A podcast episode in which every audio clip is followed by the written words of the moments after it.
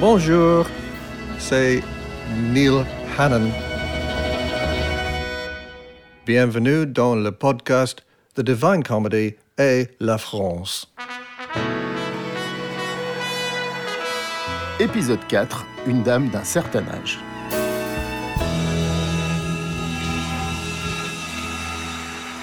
Quatrième et avant-dernier épisode de notre podcast, nous évoquons, je vous le rappelle, les nombreux liens entre la culture française et la musique de The Divine Comedy à l'occasion de la rétrospective pour les 30 ans du groupe du 19 au 23 septembre à la Philharmonie de Paris. Dans cet épisode, il est question de deux des meilleurs albums de The Divine Comedy, Absent Friends, publié en 2004, et Victory of the Comic Muse en 2006. À cette époque, il a fait suffisamment d'aller-retour en France pour connaître un peu mieux la chanson française et notamment Serge Gainsbourg. Uh, la seule chanson de Serge Gainsbourg qui passait dans les îles britanniques était Je t'aime moi non plus. Ça représentait l'archétype de la chanson romantique française. C'était un peu sale. On l'a joué à chaque Saint-Valentin. Et c'est tout. Alors on l'entendait, on se disait, uh, euh, c'est super, mais ça fait un peu cliché. Mais si ça faisait cliché, c'est justement parce qu'on l'utilisait si souvent à cette uh, occasion. Puis je me suis mis à fouiller plus sérieusement dans les albums de Gainsbourg à partir des années 90. Et quel génie. Je ne suis pas trop fan de sa période reggae du début des années 80. Ce n'est pas mon truc. En fait, j'adore vraiment ce qu'il y a avant, dans les années 50, la javanaise et les choses de ce genre.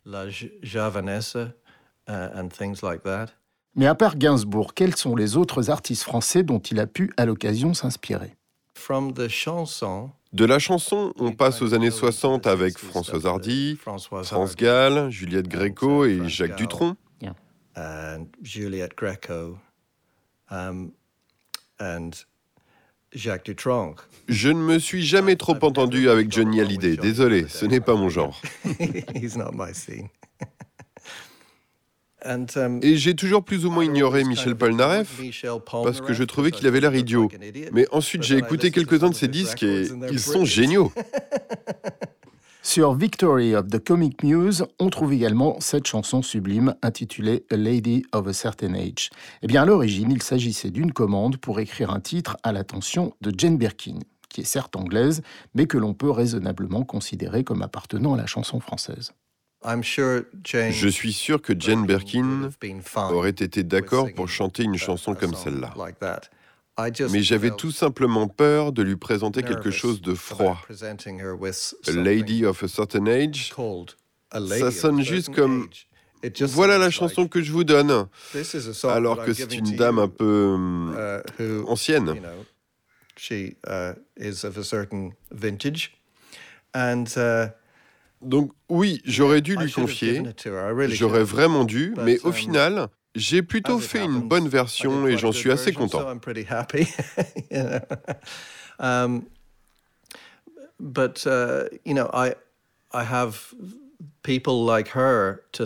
Il reste des gens comme elle que je voudrais remercier de m'avoir inspiré ces idées. Um, sans l'idée que j'étais en train d'écrire une chanson pour Jane Birkin, je ne serais sans doute jamais arrivé à ce type de chanson propulsée par un personnage fort. Et donc, merci Jane. Back in the day, you had been part of the smart set. You'd holidayed with kings. dined out with starlets from London to New York, Cap Ferrat to Capri. In perfume by Chanel and clothes by Givenchy, you sipped Camparis with David and Peter at Noel's parties by Lake Geneva, scaling the dizzy heights of high society, armed only with a checkbook and a family tree. You chase the sun around the Côte d'Azur until the light of youth became obscure and left you on your own and in the shade. An English lady of a certain age. And if a nice young man would buy you a drink, he'd say with a conspiratorial wink, you wouldn't think that I was 63. And he'd say, no, you couldn't be.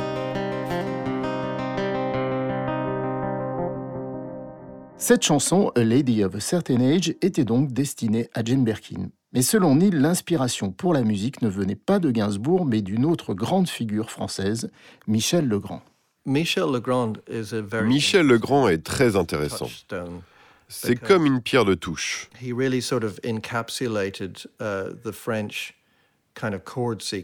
Parce qu'il résume vraiment la séquence d'accords française qui est tellement omniprésente en Europe dans la musique, disons, pré-années 80. Vous pouvez même la voir apparaître dans la musique électronique et dans uh, plein d'autres choses. C'est le cycle des quintes. Um, ça fait comme ça.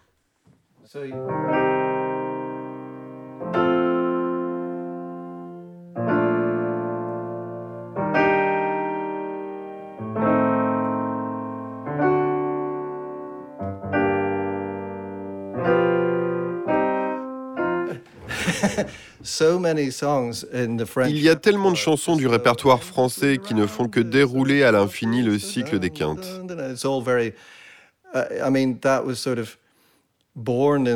C'est pour ainsi dire né à la période baroque. C'est très évident dans toute cette musique.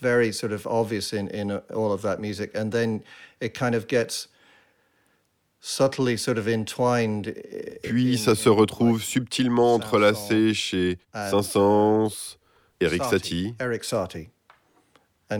C'est très présent dans sa musique.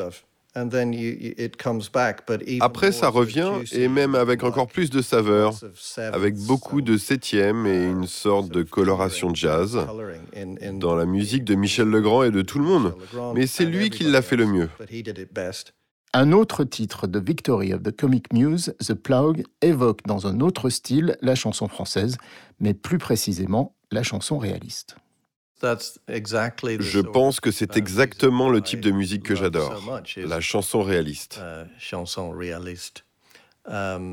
C'est tout à fait ça. Piaf, Brel, tout le reste, Gainsbourg. Je pense que ce qui me plaisait est sans doute le fait que ces chansons renfermaient en elles tout un monde. Elles parlaient de tout.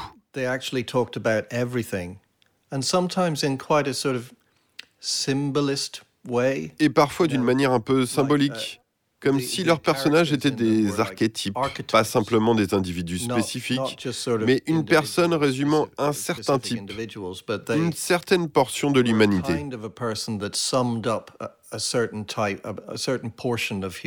Et j'adorais tout ça. And in the plow, I was trying to sort of, it's like uh, dans The Plow ou The uh, Pilgrim's Progress, ou même le voyage de Dante en enfer, c'est comme une quête.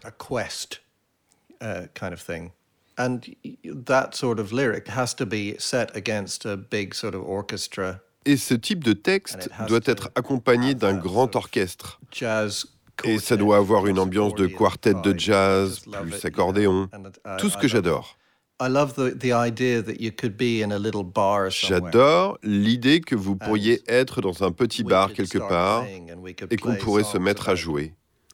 Des chansons parlant de tout, de la vie et de ce qu'elle a de meilleur. J'imagine que ce sont ces fictions et ces rêves qui font que mes chansons sonnent comme elles sonnent. Et c'est fortement lié à votre pays.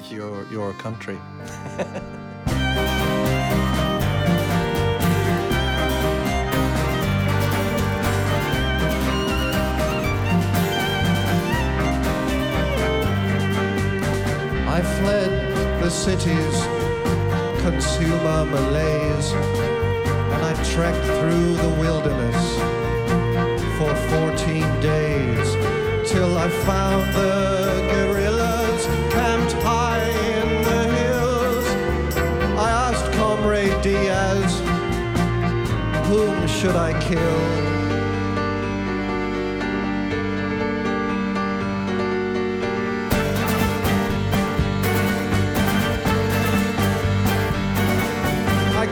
Crept into town with a knife in my teeth, and I entered the home of the chief of police. I stood at his bedside and I raised up my blade, but then I looked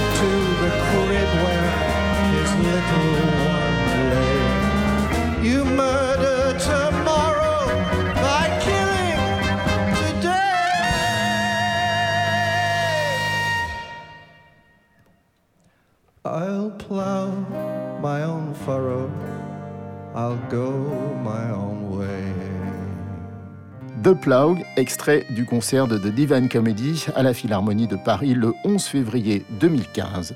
C'est ainsi que s'achève ce quatrième épisode. Nous retrouverons bientôt Neil Hannon pour évoquer les deux derniers albums de cette rétrospective, Bang God the Nightwood et Foreverland.